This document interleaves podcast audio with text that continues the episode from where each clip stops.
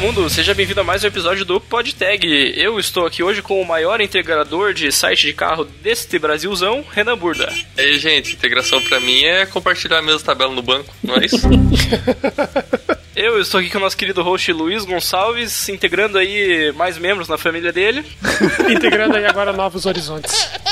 Comigo também, Gabriel Rosas, que integra muita paciência para trabalhar comigo. Olá, gente, tudo bem? E o Cleverson Franco, que integra muita paciência para trabalhar com o Luiz. Olha só. E aí, galera, eu gosto dos filmes do Schwarzenegger porque integra ação.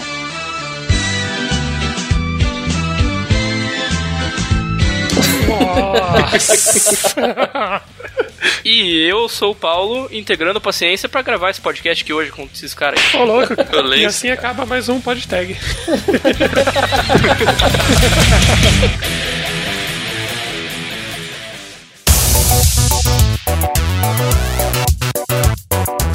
E esse é mais um episódio do PodTag. Hoje a gente vai conversar sobre integrar sistemas, boas práticas, coisas que você nunca deve fazer, tecnologias que você pode usar. E o papo tá muito legal, muito maneiro. Mas você sabe que quem integra mesmo as comunidades, integra desenvolvedores é a Impulso Network. Nossa, que trocadilho ruim, né? Ah, meu Deus. A Impulso Network passou recentemente por uma migração e tá trazendo muito, muito conteúdo lá pra galera que tá no Rocket Chat. Choveu de oportunidades essa semana, tem oportunidades pagando quase 17 mil reais.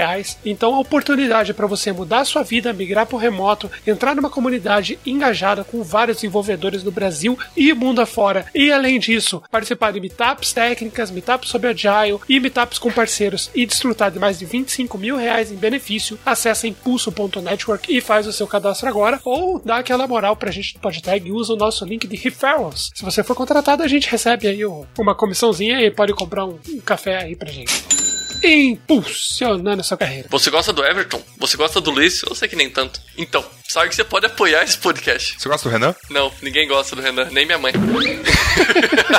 Sabe que você pode apoiar esse podcast, ajudar esse projeto, ajudar em compra de equipamentos, eventos que a gente possa visitar, a forma que for. Café. Café, pode comprar café, cara. Pô, o Luiz vai ser pai, não vai dormir mais, vai precisar de café pra cacete. então, você pode apoiar o podcast, esse projeto, se você gosta, gosta desse trabalho que está sendo realizado, pelo PicPay. Você pode entrar lá, picpay.me barra podtag, como quiser, e doar qualquer quantia. Mas vale lembrar que estamos com planos de apoiadores, não é mesmo? Planos, planos é entre aspas, tá? Porque só tem um por enquanto. Mas quem sabe em breve tem mais coisa. O que a gente tá hoje é o plano júnior, que é apenas 5 reais por mês. O que é 5 reais por mês, cara? Cara, não dá 16 centavos por dia, que isso é uma dízima periódica. Ó, fica ligado com isso. Te dá acesso ao canal privado dos hosts no Slack, ou seja, você vai poder falar os perengues do seu dia, sei lá como fala, pro Luiz. Ele vai ouvir você como um pai, garanto pra você. Ele é assim.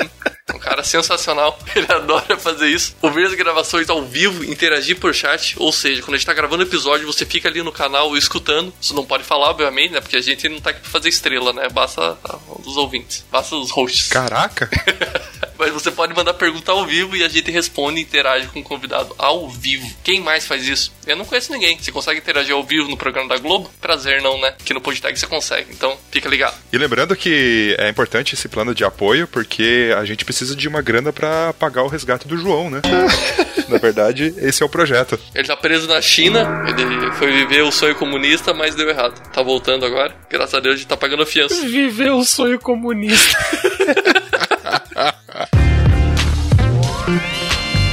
E o evento da semana é o Cloud Native São Paulo número 8. Eight. Essa é a edição organizada pela TOTUS Developers, lá em São Paulo SP. E nessa oitava edição vai ser falado sobre experiências SaaS com Kubernetes ou Kubernetes, Kubernetes e PKIs, não sei o que significa, mas é bonito, chaves públicas. O foco vai estar em Kubernetes, então se você quer conhecer mais sobre isso, ouvir histórias de quem já está codando em Kubernetes e utilizando software as a service, e você quer conhecer também mais como a TOTUS está implementando isso, então você tem que participar desse evento. Ele é aberto e o RSVP é feito presencialmente na Avenida Brasleme, número 1000, Santana, São Paulo, SP, até o dia 19 de fevereiro, às 20 horas. Então não perde esse evento, muito bacana. Até o momento, 56 pessoas já estão inscritas, então tá acabando as vagas. Corre lá para garantir uma vaga nesse evento. Cloud Native São Paulo, número 8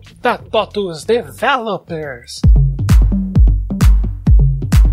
E o podcast da semana, já aproveitando aí, é o Educando o Seu Bolso, apresentado pelo Federico Torres. É um podcast criado por profissionais do mercado financeiro e pensado para quem não está nesse mercado, para quem não conhece, para quem quer saber mais. Então não foca só em investimentos, não foca só em score financeiro, não. Foca também em tecnologia, foca sobre valorização de imóveis, sobre dicas de uso do cartão. É, é muita coisa bacana. De vez em quando eles pegam um tema que está em alta também, comentam ali do lado é, financeiro. É realmente muito muito bacana. Já tem 226 episódios e tá aí no seu agregador preferido para você conhecer o podcast Educando o Seu Bolso. E agora o podcast da Gringa. O podcast que a gente vai indicar essa semana aqui é o The Sword and Laser, a espada e o laser. Vocês lembram que umas semanas anteriores eu comentei sobre o IRL, que era apresentado pela Verônica Belmont, e recentemente eu descobri que ela saiu do programa. Eu fiquei até muito chateado. Daí eu fui pesquisar outros podcasts ou projetos que ela fazia e descobri que tem esse podcast também. Esse é um projeto que ela faz junto com o Tom Merritt, a Verônica Belmont e o Tom Merritt. Ele é um podcast que na verdade é um clube de livros, onde eles é, falam sobre recomendam livros sobre fantasia e ficção científica na língua inglesa, né? Então, para quem curte esses temas e quer dar uma treinada no, no inglês aí, nos, com material de leitura em inglês, Speak English, fica aí a, a dica para vocês. O podcast é bem informativo e bem divertido também. Show de bola, fica aí a dica.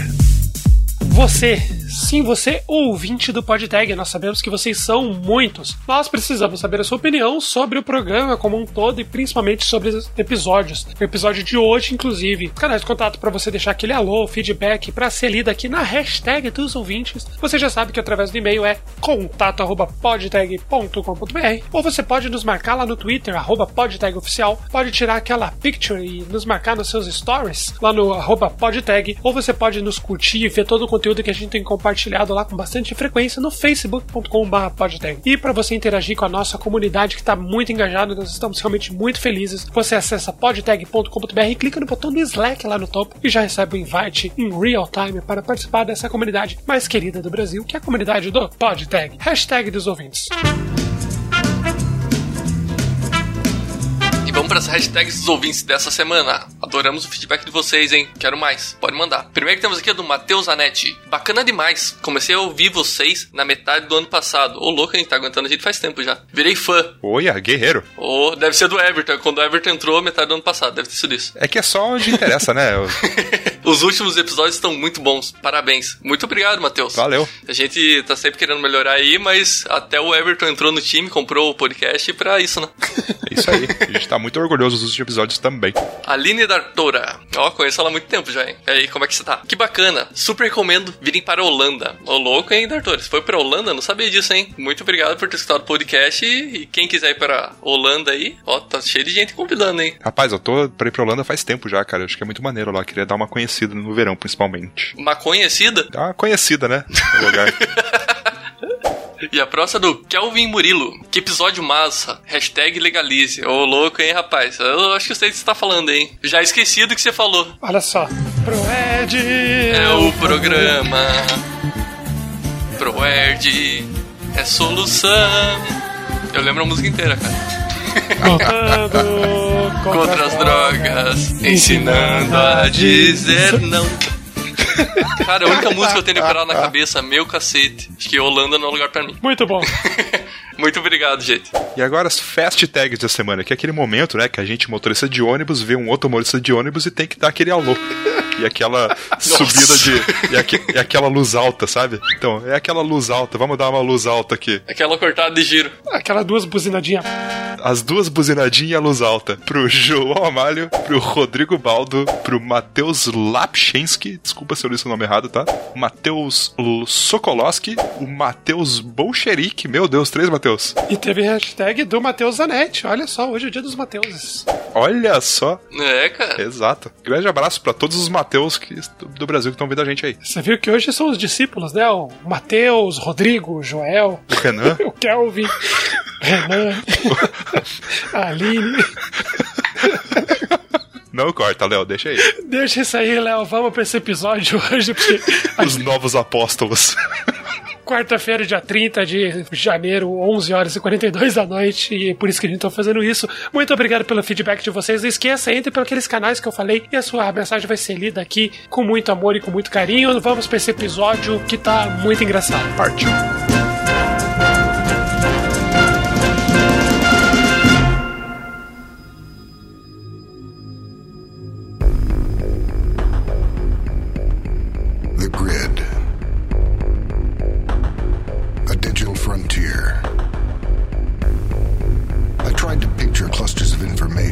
signal through the computer. What did they look like? Ships, motorcycles. Were the circuits like freeways? I kept dreaming of a world I thought I'd never see.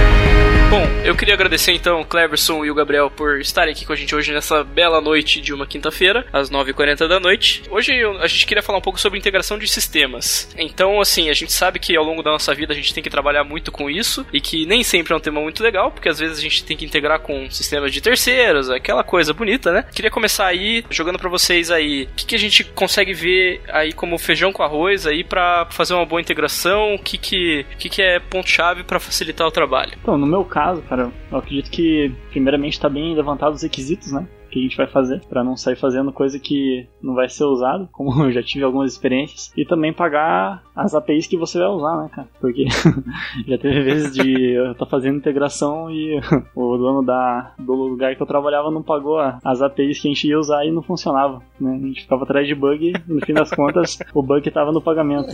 Caraca, e o cara se Eu, eu senti uma, um certo rancor, assim, dele pra jogar isso aí. pois é. Tem uma história triste por trás, né?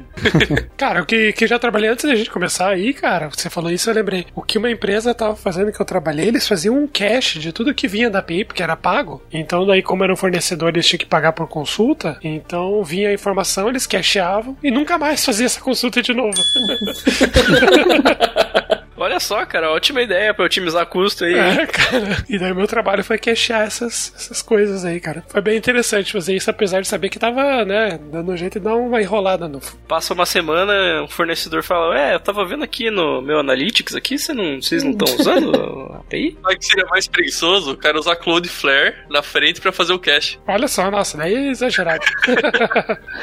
cara, mas disso que você tava falando, Cleberson, da gente ter boas práticas, é bacana quando você, quando você já simula simulou o propósito, ah, a gente vai desenvolver, por exemplo, vou dar um exemplo, uma aplicação num sistema financeiro. Então, esse é o nosso propósito, a gente vai conectar lá com um fornecedor que emite boleto, um outro fornecedor que faz é, a parte de gestão de contas a receber. Então, quando você já tem essa, essa ideia na tua cabeça de que você vai ter que construir esse sistema, acho que se você já construir ele pensando que ele pode crescer em áreas para outros sistemas também integrar e buscar esses mesmos dados, eu acho que isso facilita muito o processo de integração, porque as dificuldades que você vai ter de integrar em outro sistema problema, e tudo que você vê como, como um problema, às vezes documentação mal feita, você vai querer fazer bem feito para quando outros sistemas precisarem integrar, tá tudo integrado, entende? Eu, particularmente, eu gosto muito de fazer isso quando eu vou construir sistemas. Não sei se vocês veem isso como uma boa prática ou, cara, se o foco é só conectar, então eu só vou, só vou integrar e pronto. Eu não vou me preocupar muito em crescer lá na frente. É igual a gente conversava, né? Que a, a aplicação que você faz hoje é o legado de amanhã, né, cara? Então, o quanto melhor você puder desenvolver agora, mesmo que seja pouco tempo, né? Mas ainda assim vai ser um, um, pouco mais de vida útil que a tua aplicação vai ter ali antes de, de ela ser um código legado. E também isso é a forma que você vai conseguir pegar e atualizar essa API, né? Tipo, esse sistema em geral, né? Se você fizer bem feito, você consegue dar uma manutenção mais fácil, né? Sim, bem nesse, nesse ponto que eu, que eu tava falando, né? Então, por exemplo, ah, se escolher bons métodos que possam se comunicar com outras partes da aplicação, se você tiver classes que podem ser reutilizadas de uma maneira mais fácil, eu acho que você pensa tanto em outras aplicações integrarem a tua aplicação, quanto em outras partes, outros componentes de uma aplicação maior se integrarem entre si, né? Porque você já tá passando por problemas assim com outras, com outras integrações, né? E, pô, vamos confessar, cara, quanta integração ruim que tem no mercado, né?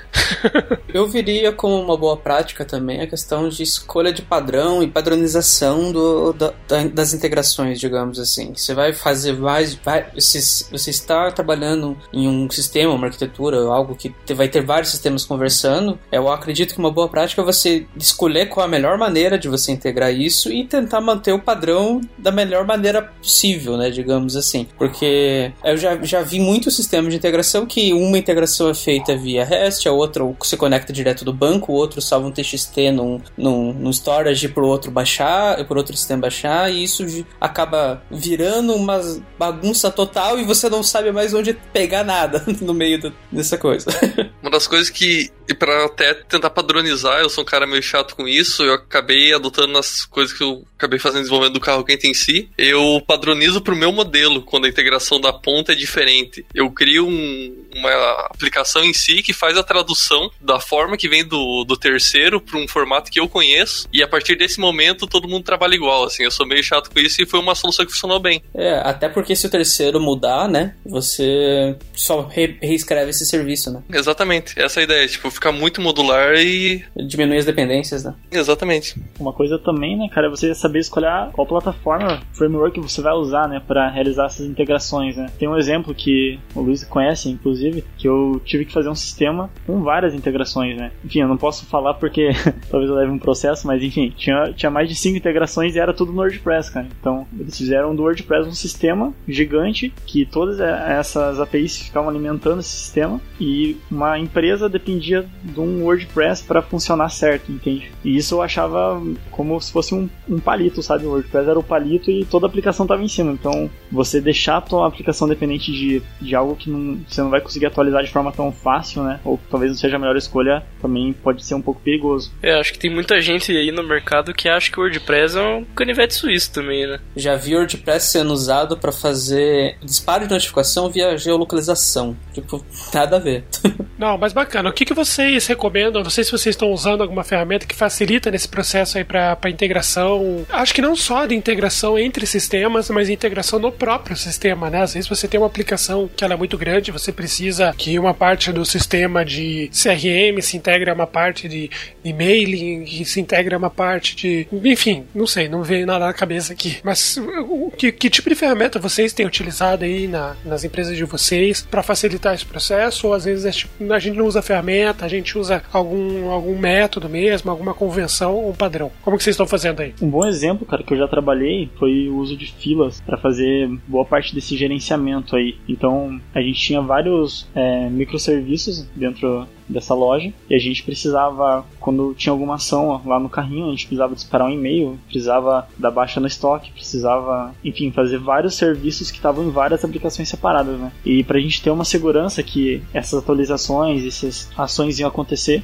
a gente estruturou tudo baseado em fila e eventos, né? Então, cada ação gerava um evento que gerava uma mensagem na fila, né? Na, naquela época a gente usava o, o Rabbit, que é um, um, um gerenciador de filas, e nesse gerenciamento de fila a gente conseguia ter uma certeza que aquela mensagem da fila ia ser entregue para todos os consumers que estavam trabalhando em todas as aplicações, né? Então, eu acho que pode ser uma boa prática e pode ajudar bastante, né? Principalmente quando você tem uma aplicação que não pode segurar muito é, o usuário, né? Depender da resposta do servidor. Então, você deixa o processamento para depois e você processa isso no back-end e deixa o usuário, pode dizer, liberado, né? Para continuar a navegação dele. Caraca, bacana, pô, não, não tinha me ligado que essa é uma, uma técnica legal, né? Porque se você tiver algum problema problema com o fornecedor, você não travou a aplicação, né? Isso vai lembrar essa questão de usar fila, né? Até para coisa mais simples, como simplesmente enviar um e-mail para um SMTP, né? A maioria da galera não usa fila para isso, mas é pedir para dar merda quando o servidor cai. É, nesse caso a gente tinha é, essa aplicação enviava diversos e-mails, então isso estava tudo dependendo do, da resposta do servidor. Então, cara, o cara ia fechar a compra dele e ficava tipo às vezes 15 segundos parado no carrinho, entende? Daí o cara às vezes cancelava, daí o cartão cobrava e enviava e-mail, daí o cara não queria mais. E isso gerava diversos problemas. E com a fila a gente conseguiu resolver 90%. É muito massa. Um dia eu faço no carro quente isso. Até hoje, Penny.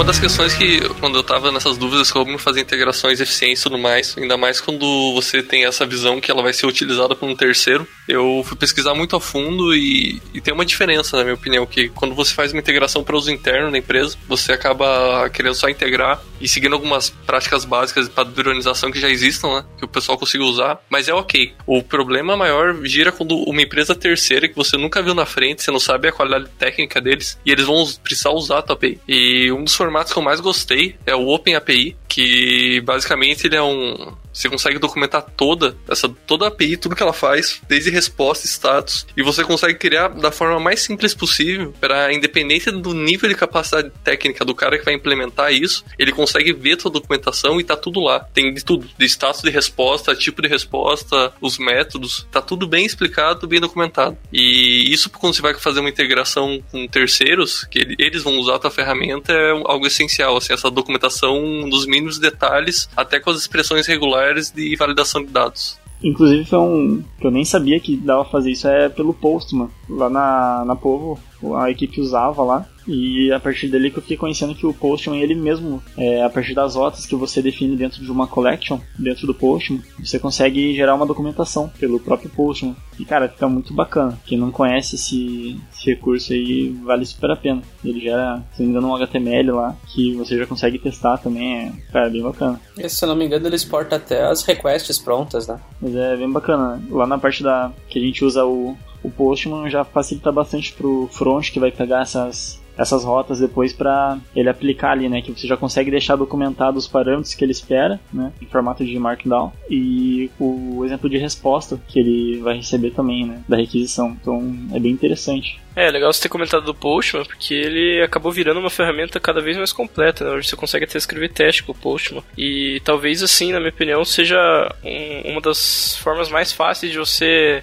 ah, peguei uma API de um cliente, de, ou de um terceiro para testar algum serviço, acho que o Post é uma forma mais fácil. Você, ah, vou testar aqui um endpoint antes de sair desenvolvendo, integrando dentro da sua aplicação. Né? Acho que acaba, acaba ajudando bastante. Isso ajuda bastante. Também você vai pegar um, um freela ali, né, cara, que é algo rápido facilita demais a vida, né? Admito que eu não conhecia essas funções não, hein, de gerar documentação. Vou dar uma olhadinha depois. Tem muita coisa lá que, além dos testes, né, que eu nunca cheguei a, a usar, tem, tem muita opção lá. Você vai ver a, a documentação dos caras, dá pra fazer muita coisa mesmo, né? Então, acho que é uma ferramenta que se você explorar bem ela ali, você consegue tirar bastante recurso muito bacana, né? Eu acho que, inclusive, na camada grátis deles. É, isso é bem legal, principalmente quando você, por exemplo, digamos, alguém, alguém que não tenha tanta experiência em desenvolver API, em oferecer integração do sistema para terceiros, né? Que a gente, a gente comentou no, uh, até aqui muito sobre os nossos sistemas usando APIs de terceiros, né? Mas é legal o comentário do Swagger porque acaba é uma ferramenta que facilita que você possa oferecer uma ferramenta pro, para um terceiro integrar no sistema dele, né? E uma ferramenta decente, né? Que ele consiga uh, identificar o, como que, que ele pode usar os recursos e da melhor forma possível conseguir criar essa implementação. É, com certeza. Porque todo mundo já usou uma API merda, né? Fica aí a dica pro ouvinte, use Swagger. Só quem, quem precisou integrar uma API sem documentação não sabe como é difícil ter que ficar adivinhando coisa ali, você perde muito tempo, né, cara? E também, talvez você perca tempo dando suporte pra pessoa daquilo que não tá documentado, né, cara? Então, evita dores de cabeça futuras, né? Nossa, isso é um pepino. É, confesso que eu nunca usei, mas falando em documentação ainda, existem quase todas as li linguagens de programação, existem bibliotecas que geram a documentação baseada em código, né, em comentários de código e tudo mais. Né. Já trabalhei com algumas APIs de terceiro que tinham esse tipo de documentação. Ela pode ser ou muito boa ou muito ruim, né? Então depende muito de como você, de como ela é feita, né? Mas é, é melhor do que não ter nada, né? Na maioria das vezes. É, eu acho que falando desse ou muito bom ou muito ruim aí, Gabriel, você tá mencionando aí uma certa API que a gente trabalhou, né? essa mesmo. Onde todos os métodos eram post, inclusive os que tinham no nome get. Errou! Exatamente. uma API que, que se dizia ser uma API RESTful e usa só post, né? Tinha método chamado put usuários e era pro post e assim sucessivamente, né? e justamente, justamente a documentação que passaram pra gente era uma documentação gerada automaticamente pela linguagem, né? Esse é um dos casos ruins. Mas eu acho que acho que quando acho que quando o programador é bom, a documentação também deve ser deve ser boa, né? Sim, assim se espera, né? É, uma, é um método de segurança pra enganar os hackers, né? Fala que é get, é post, só pra zoeira. Uma das coisas que eu acho que vale a pena citar aí nessa questão, nessa questão de documentação é também fornecer, foge um pouquinho do escopo, mas eu acho que vale a pena, é fornecer um ambiente de sandbox, né? Tem muita API que tem isso, e eu sempre acho isso muito prático, até quando você tá validando o que você, a implementação da integração e tudo mais. É normalmente o pessoal de meio sistema financeiro sempre tem isso, de sandbox, sempre para facilitar, né? Os testes. É o famoso ambiente para não fazer cagada, né? Exatamente. Caixinha de areia, caixinha do gato. Na verdade, o ambiente que você pode fazer cagada, né? Perde um pouco da emoção, né? De fazer, né? Um prod, né? Então, existem vários formatos aí que já tem longa data no mercado, né? Que vocês poderiam dar uma palhinha aí pro ouvinte, em modo geral, um resumão sobre o RPC, SOAP ou o Hash. O Hash já deu uma palhinha, mas vamos pros outros aí. É só comentar que o, nosso amigo Everton, ele deixou um comentário hoje sobre o SOAP, que ele tava comparando ao... Tava falando que ele é muito verboso, né? Isso é uma das coisas que a galera não gosta dele, porque cada mensagem que se recebe ou retorno vem todo descrito em um XML gigantesco, cheio de bytes desnecessários, né? Uma das coisas que eu, pessoalmente, não gosto dele, eu trabalhei bem pouco, né? Quase nada. Mas é a minha visão da coisa. É, dificulta também a leitura, né, cara? É diferente um JSON, você pega, você olha e você entende, né? Um XML ali, um retorno, você pega, você fica boiando ali até você. Você chora. É, é muito parecido. Numa outra empresa onde eu trabalhei, vou, vou tentar sintetizar para vocês. Tinha um sistema de governança que eles chamavam, que todos os dados que você queria buscar em qualquer dado do sistema, em qualquer banco de dados, você tinha que passar por essa aplicação. Era uma aplicação web que você montava, entre aspas, o teu JSON, que chamava de artefato. Você montava preenchendo inputs e, e checkbox. Cara, eu quero que esse. Era assim, eu quero que esse aqui me traga. Que não tá falando, eu quero nome e sobrenome. Então você setava lá o checkbox do nome do sobrenome. E eu quero que seja nessa rota. E isso passava a ser disponibilizado num GET na API. Então só tinha GET. E se você quisesse passar em. Tipo, devolver dados, você tinha que passar por parâmetros do GET. Entende? Então, tipo, cara, quando a gente começou a olhar aquilo ali, falou, cara, isso aqui tá inconcebível. Foi quando a gente começou, daí eu acabei saindo da empresa, mas foi quando começou a discussão, tipo, ó, vamos levar o GraphQL para isso, porque se a gente tá querendo conteúdo, é mais fácil a gente falar pra aplicação que quer consumir o conteúdo que ela quer, do que ficar criando isso para cada recurso que existe, né? Era feito dessa forma por causa do volume absurdo de dados, eram milhões de resultados, né? Então, foi a forma com que eles acharam. E, cara, isso muda o pensamento, muda a forma como você começa a escrever. Quando você começa a pensar em boas práticas, em reutilização de código, em reutilização de recursos, eu acho que isso é, é bastante positivo. Depois dessa visão aí de Sr. Luiz, eu admito que o cara conseguiu tirar uma coisa boa do SOAP. Não, não, não, não eu, eu, não curto SOAP. eu não tô defendendo. Eu tô defendendo GraphQL, eu tô defendendo REST bem implementado. Uma, por exemplo, uma cagada que as pessoas fazem, elas pegam o REST, não, GET é pra, pra buscar recurso, POST é pra, pra enviar pro banco. Acabou. Dane-se o que tá escrito no recurso, não, não interessa. Vamos misturar português com inglês. Sabe, tipo, a pessoa não pensa no padrão de fazer um negócio bem feito, pra quando você olhar na, na, na URL, no recurso que você tá batendo, você sabe exatamente o que tá acontecendo. Muita gente não se preocupa com isso. Daí fica aqueles, aqueles, é, não sei, aqueles recursos, queria falar cagado, mas enfim, fica aquela. Saiu de, saiu de, de curva, assim, de vírgula, né? É, cara, fica horrível. Você não consegue entender o que, que é o recurso. Então, quando você implementa bem, quando você dedica, eu acho que isso também vale dos, dos times buscarem, né, padrões, além do padrão que já existe, o REST, que é o certo, mas do, do time sentar, porra, vamos todo mundo então, todo recurso, a gente vai usar assim, assim, assado. Vamos implementar que vai funcionar de tal forma. Os nossos objetos têm que ser com tal estrutura.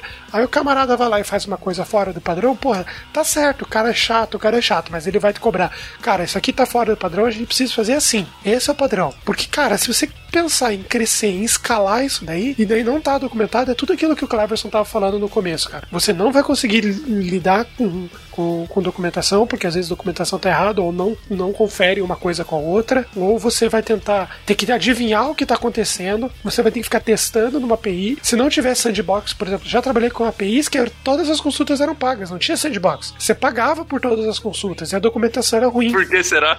Não, e a documentação era péssima. Você tinha que ficar testando, tipo, você testava, salvava e ficava analisando o que você viu lá no, no, no Docs, entendeu? No, no Drive a gente colocava e ficava olhando. Porque se você fizesse mais uma consulta do fornecedor era muito caro. Então, realmente, acho que quando tem esse padrão aí, quando você pensa, cara, então vamos definir o formato. Vai ser tudo JSON, vai funcionar assim com essa estrutura, cara, você já salva boa parte do, do problema dos desenvolvedores. Eu tenho essa visão, sabe? Mas eu, eu só tenho uma visão, uma coisa, um adendo a se colocar na sua explicação, que é, eu acho que você só faz uma API hash boa quando você fez uma muito merda antes. Experiência própria de vida e documentação também, tá? Fica essa dica aí. Sim, sim, sim. Ainda mais quando você trabalha, quando você ganha experiência, né, cara? Você tende a as coisas fazerem mais sentido para você do que antes, né? Então, em questão de documentação, né, quando você vai definir alguma coisa ali da sobre, sei lá, sua API, quando você começa, você explica de um jeito muito bobo. E quando você tá avançado, você explica de um jeito muito básico. Então, acho que também vale a pena você estar tá atento, né, para você conseguir escrever de uma forma que não seja tão básica, não tão avançada, né? Quando você vai fazer uma documentação, para você conseguir atingir tanto um desenvolvedor júnior que talvez acabe caindo no para ele implementar aquilo, né? Tanto de um desenvolvedor sênior que o cara já entende mais e não vai ficar chato para ele. Então você saber pesar as coisas assim, né? Porque eu sofri bastante quando eu comecei a pegar integração. Às vezes eu ia ler uma, uma documentação e, tipo, tinha coisa que era muito subliminar ali, sabe? Que com experiência você já sabe o que tem que fazer, mas quando você é novo, tá começando, tipo, fica bem difícil, né? Subliminar. Não, pô, é, é um baita do insight, é, realmente. Se você fizer uma documentação que fica muito avançada, cara, só. Cara, só o Gabriel que vai entender. Não tem. Gabriel e o Everton. A gente fica tudo olhando. Acho que a documentação tem que ser suficiente para um, pra um estagiário, para um júnior conseguir se desenvolver, conseguir entender. E, cara, ser claro o suficiente para quem já tem mais experiência com integração, já é mais sênior, alguma coisa. Olhar, bater o olho e já entender como funciona, sem precisar ficar pechinchando muito a documentação. Cara, ah, já entendi, mais ou menos assim que funciona. Pegar as rotas e já começar a trabalhar, né? Acho que não só isso, mas a documentação também tem que é, condizer com o que a API oferece, né? Muitas vezes eu, eu já, eu já trabalhei num caso uma integração de uma, de uma SDK dentro de um aplicativo Android, em que o que a SDK oferecia não era o que estava escrito na documentação, era muito diferente, assim, não estava é, não tava atualizado, por exemplo, com a, com a última versão que estava disponível da SDK. E aí você acaba você tentando adivinhar ali enquanto você está implementando a SDK, enquanto o programa acaba sendo mais útil do que a própria documentação. Eu acho que não tem coisa pior do que isso, né? O cara que vai integrar alguma coisa que ficar vendo o código para entender como funciona. Mas faz parte. Exatamente. Também já passamos por isso aí, né? Sempre. Não é raro isso acontecer, né? Eu também, quando a documentação tem muita informação, né? Eu acho, pelo menos, né, pessoalmente, a do Salesforce. Cara, é uma documentação gigante tem muitas versões. Tem coisas que tem na documentação que não funcionam da mesma forma no código, entende? Você tem que meio que fazer ali na, no teste e erro para você entender como funciona e procurar em fórum, porque é, não sei se por ser muito grande os caras acabam deixando algumas coisas passar. Você acaba tendo que fazer a sua documentação segunda versão, né? É, a documentação que você acha melhor são nos fóruns da galera dando exemplo, porque a documentação oficial às vezes tipo, te confunde mais ainda, né? O que você faz aí? Você vê uma oportunidade de negócio, você faz uma, um gateway com o GraphQL e vende o acesso. Tá aí, ó, cara. Bom negócio. Abrindo uma startup. Cara, empreendedor nem a gente, né, cara? Olha só a mentalidade do rapaz. você, você tá fazendo piada aí, cara, mas eu, eu, se eu não me engano, existe um serviço americano que ele é uma API global, assim, de vários bancos. O banco pluga com, com, essa, com essa API e, e aí ela, eles oferecem o serviço para quem quiser integrar com um determinado banco. Cara, falei, tinha que ter um lugar onde você conseguisse integrar qualquer coisa em qualquer lugar, tipo o if TTT.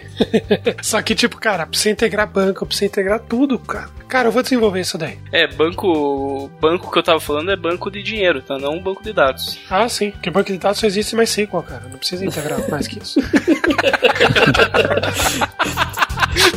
Não sei que vocês estão rindo.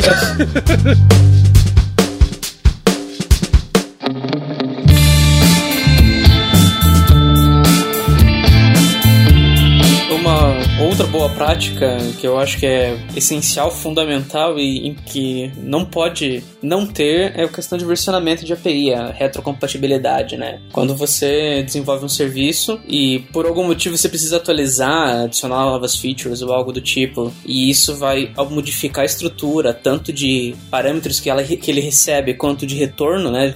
Quanto de resposta. Se você simplesmente alterar a sua API que você produção no ar, você pode quebrar todos os outros serviços que se entregam a, que se integram a ela. Né? Ah, com certeza. Então, uma boa prática, uma boa prática vai ser sempre manter uma retrocompatibilidade. Você não pode alterar o que está funcionando, o que está em produção, o que tem, o que tem gente usando, assim a torta direito, sem haver comunicação, sem nada do tipo, né? E você não pode ficar sem subir suas novas features também, né? Então, uma boa prática é você versionar no caso de API REST, né? É você versionar nas URLs, né? Tem muito as, as APIs costumam colocar um barra V1, barra V2, barra V3 nas URLs. E então quem está na primeira versão continua funcionando normalmente e agora a nova feature entrando na versão 2, se eles quiserem, eles que migrem para usar a nova versão da API, né? Acho que isso é essencialmente importante em caso de aplicativo para Android, para iOS, né? Porque quando você trata de um, de um front-end web, você controla ali a, a atualização do front-end, mas você não controla a atualização do aplicativo no celular da pessoa, né? Então, enquanto o cara tiver com a versão antiga do seu aplicativo, ele vai estar usando a API antiga. E você não vai querer quebrar, quebrar o aplicativo dele, né? Cara, Cara, eu, eu trabalhei num, num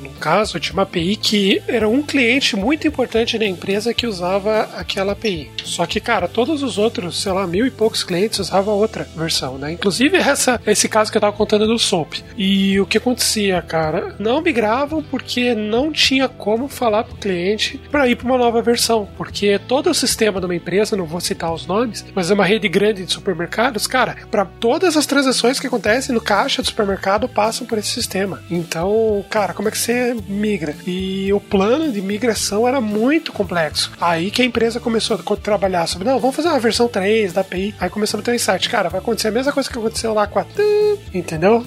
Não vai ter como fazer, não vai ter como manter, porque não tem documentação, é muito complexo, está mudando demais, não vai ter um plano de adaptação. E daí quando a gente começou a construir a, a, a V3, né? Aí, cara, foi, foi tranquilo, porque daí a gente já estava pensando que a gente tinha que manter a estrutura da V2 de uma forma que pudesse sair para V3 de uma forma mais fácil, mas com muito mais recursos, com mais rota, seguro, com sistema de token, autenticação tal, que não tinha. Tinha na, na outra, mas era uma porcaria, era uma, uma base 64 invertida. Daí a gente começou a pensar nisso, porque se a gente não pensasse nisso que o, que o Gabriel tá falando, de, de na retrocompatibilidade, né? Então a gente ia acabar criando um produto novo e a gente não ia conseguir fazer com que os clientes migrassem, entende? E ao mesmo tempo, quem continuava usando as versões anteriores não fosse prejudicado, né? Tipo, pudesse fazer uma migração tranquila, sem problema. Como, por exemplo, aconteceu no caso do fornecedor lá, que passou, que fornecia tudo no CSV e do dia pra noite, sem avisar, sem nada, começou a retornar JSON lá pra gente. Pô, legal, os caras melhoraram, né? A API. Antes era CSV, né? Mas não avisaram ninguém, não avisaram nada. Simplesmente atualizaram na API e parou toda, toda a aplicação, entendeu? Porque tava estourando milhões de erros, daí a gente não tava conseguindo entender o que tá acontecendo. Resultado, o produto saiu do ar e tivemos que reconstruir, entende? Então, pô, esse, esse versionamento é realmente muito, muito importante. Acho que um ponto bacana também de você analisar ali, né, cara, é, é ver até onde vai a sua dependência de uma API de terceiro, né?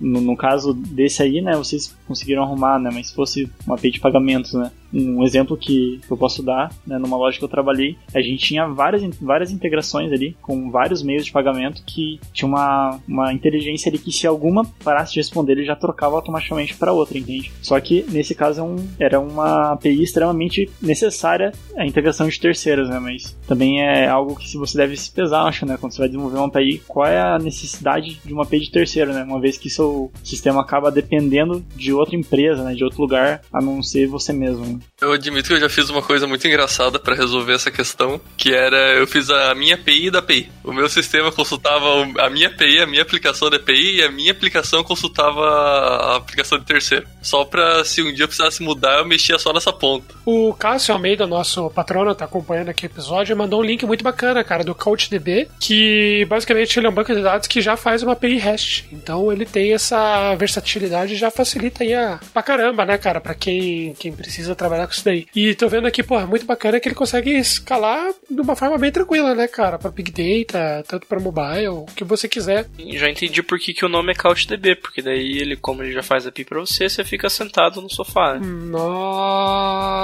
Nossa senhora. Eu não entendi o que ele falou. Caraca, hein, cara, deve ser por isso que tem uma. uma... O sofá na Naveg. Caraca, a logo deles é um sofá, mas com as pilhas num banco de dados, cara. Ah, agora eu entendi! Agora eu saquei! Agora todas as peças se encaixaram! Eu estou entendendo tudo agora! Cara, você não faz nada. Caraca, velho. Caraca, velho, vou ter que colocar um sofá na capa. Não, maneiro. Ó, lembrei que volta e meia aparece vaga na Impulso lá. Você sabe, a Impulso é a nossa patrocinadora. Sempre tem vaga pra quem manja de CouchDB, hein? Então, se você manja, cara, é a oportunidade de você trabalhar remoto, sentado no sofá da sua casa. Aí, ó. Pronto, unir o útero ao agradável. Útero. O útero, ó, útero. cara, você não une útero com nada, não, hein, cara. Isso é perigoso.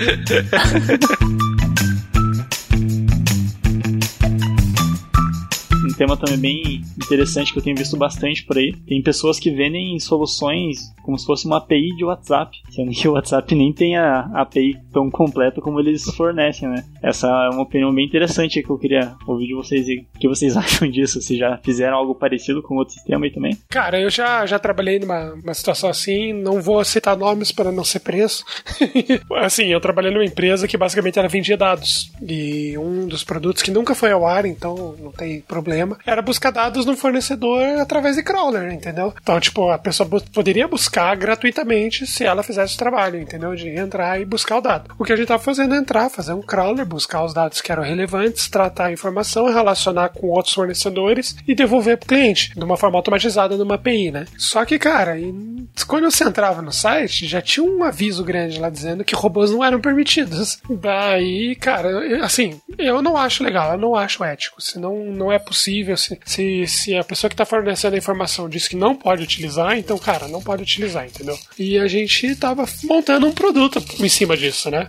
E no final acabou que não foi ao ar, não sei se está hoje, saí da empresa faz bastante tempo. Não sei se, for ao, se foi ao ar, mas, cara, não é legal. Eu não acho bacana. Essas soluções tipo do WhatsApp que os caras usam, geralmente os clientes que são mais ingênuos, ah, eu quero vender meu produto, meu plano de saúde para as pessoas. Aí o cara enche um milhão de mensagens no WhatsApp, trava um negócio do cara, o cara nunca mais consegue vender pelo WhatsApp, entendeu? Porque foi ingênuo. O cara, o cara realmente acreditou que existia uma forma segura de fazer e não existe. Ainda mais pra você vender como produto isso, né? Pense, você tá. É muito tenso pensar nisso. É, aqueles formulários de spam por formulário de contato, né? Cara, são, são técnicas que não funcionam, cara. Não é legal, assim. Sem várias privacidade das pessoas, se queima a tua marca, você pode causar mais. Vai causar mais prejuízo pra marca do que venda. A menos que você tenha um produto que custe um milhão de reais e você conseguir fazer uma venda, dane-se, né? Mas fora isso, no, no, dia a dia, cara, não compensa. É, eu não gosto, particularmente. Eu acho muito antiético. Eu acho antiético essa questão que o Luiz falou, porque essas empresas que fazem esse tipo de engenharia reversa em, em cima de aplicativos e criam essas APIs e vendem como um produto para um terceiro usar, eles não têm capacidade nenhuma de dizer que aquela API vai estar tá funcionando daqui três dias. Eles não têm como dar essa garantia. Porque, tipo, não é uma coisa oficial. E você tem gente pagando por isso. Então é, um, é uma nuvem bem cinza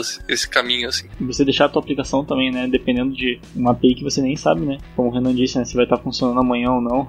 É meio perigoso, né? Pra, pra sua empresa totalmente. Já pensou se seu negócio depende disso, tipo, para conseguir vender? Tipo, cara, não, você não faz um. Parece um castelo de cartas isso. Sim, é, qualquer momento pode acabar teu negócio, né? Então tem que ser algo que, que vai render rápido. Então, tipo, se, se teu propósito é realmente ganhar muito dinheiro rápido, cara, você tem que pensar numa coisa que vai ser. Assim, você vai ganhar dinheiro durante semanas e nunca mais você vai. Você vai receber, entendeu? O Cássio tá comentando aqui que uh, existe uma API oficial do WhatsApp. Só que essa API ela é para empresas, né, que tem o, o, confirmação que, que é a empresa mesmo. Tem que ter uma aprovação do WhatsApp e precisa, né, que precisa de liberação.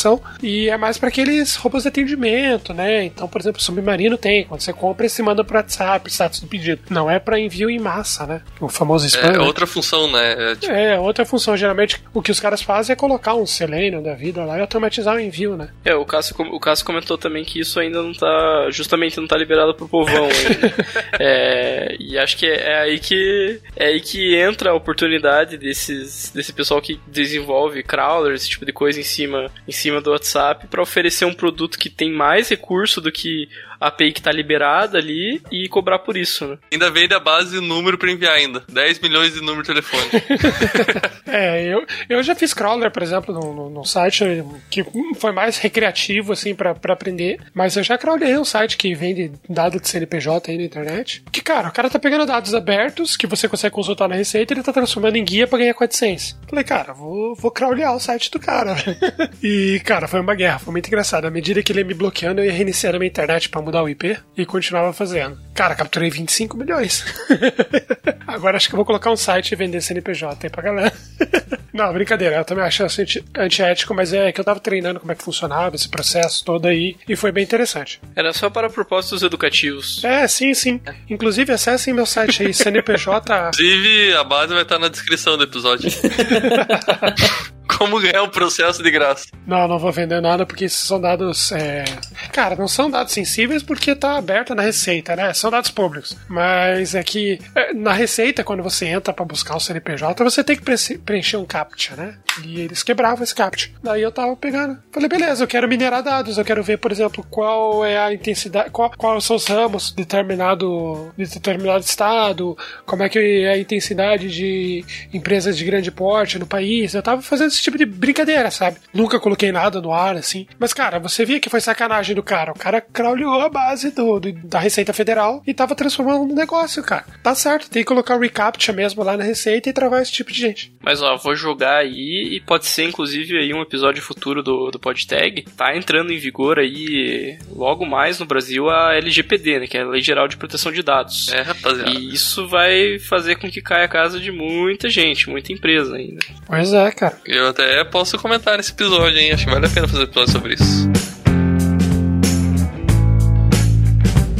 Cara, esse episódio é maluco aí, é pra provar pra vocês, ouvintes, que dá pra fazer documentações legais, dá pra integrar sistemas, mesmo que legados, dá pra pensar em, em criar sistemas já integráveis e que são escaláveis e que podem construir aplicações melhores. Mas você com certeza vai ficar louco nesse processo. É, com certeza. que nem a gente fica louco aí, mas é, é bacana porque se você tem um pensamento de que você tá mexendo, por exemplo, numa aplicação ruim, você tá construindo uma coisa nova, você não vai querer passar isso pros outros, que vai que é você que vai ter que dar manutenção depois. então é bom ter já esse pensamento de boa documentação, boas práticas, integrar com as melhores tecnologias possíveis, naquelas que são mais escaláveis. E eu agradeço aí o Gabriel e o Cleverson que trouxeram aí um conhecimento bacana aí pra gente bater um papo. Agradeço também a todos os nossos patronos que estão nos acompanhando. Convido você a curtir nossas redes sociais, entrar na nossa comunidade no Slack. E, cara, eu preciso fazer uma integração em XML e converter em PDF. Alguém tem uma dica aí? Não, brincadeira. Valeu, pessoal. Até mais e vamos, vamos ver se a gente para de usar o MySQL pra ficar integrando coisa. É isso aí. Valeu, pessoal. Não faça uma API que é um arquivo TXT, tá? Porque eu já vi isso. Nossa! Valeu, galera. Obrigado pelo convite. Precisando, é só chamar. Valeu, pessoal do PodTag, tamo junto. É isso aí, nos vemos no próximo episódio de semana que vem. Aquele abraço e tchau. Não deixe seu endpoint público. E conecta na nossa API do Slack. Não tem ainda, mas você vai ter que entrar no Slack pra ver se tem ou não, sei lá. Vamos ver se já tá na comunidade. Que porcaria. Falou.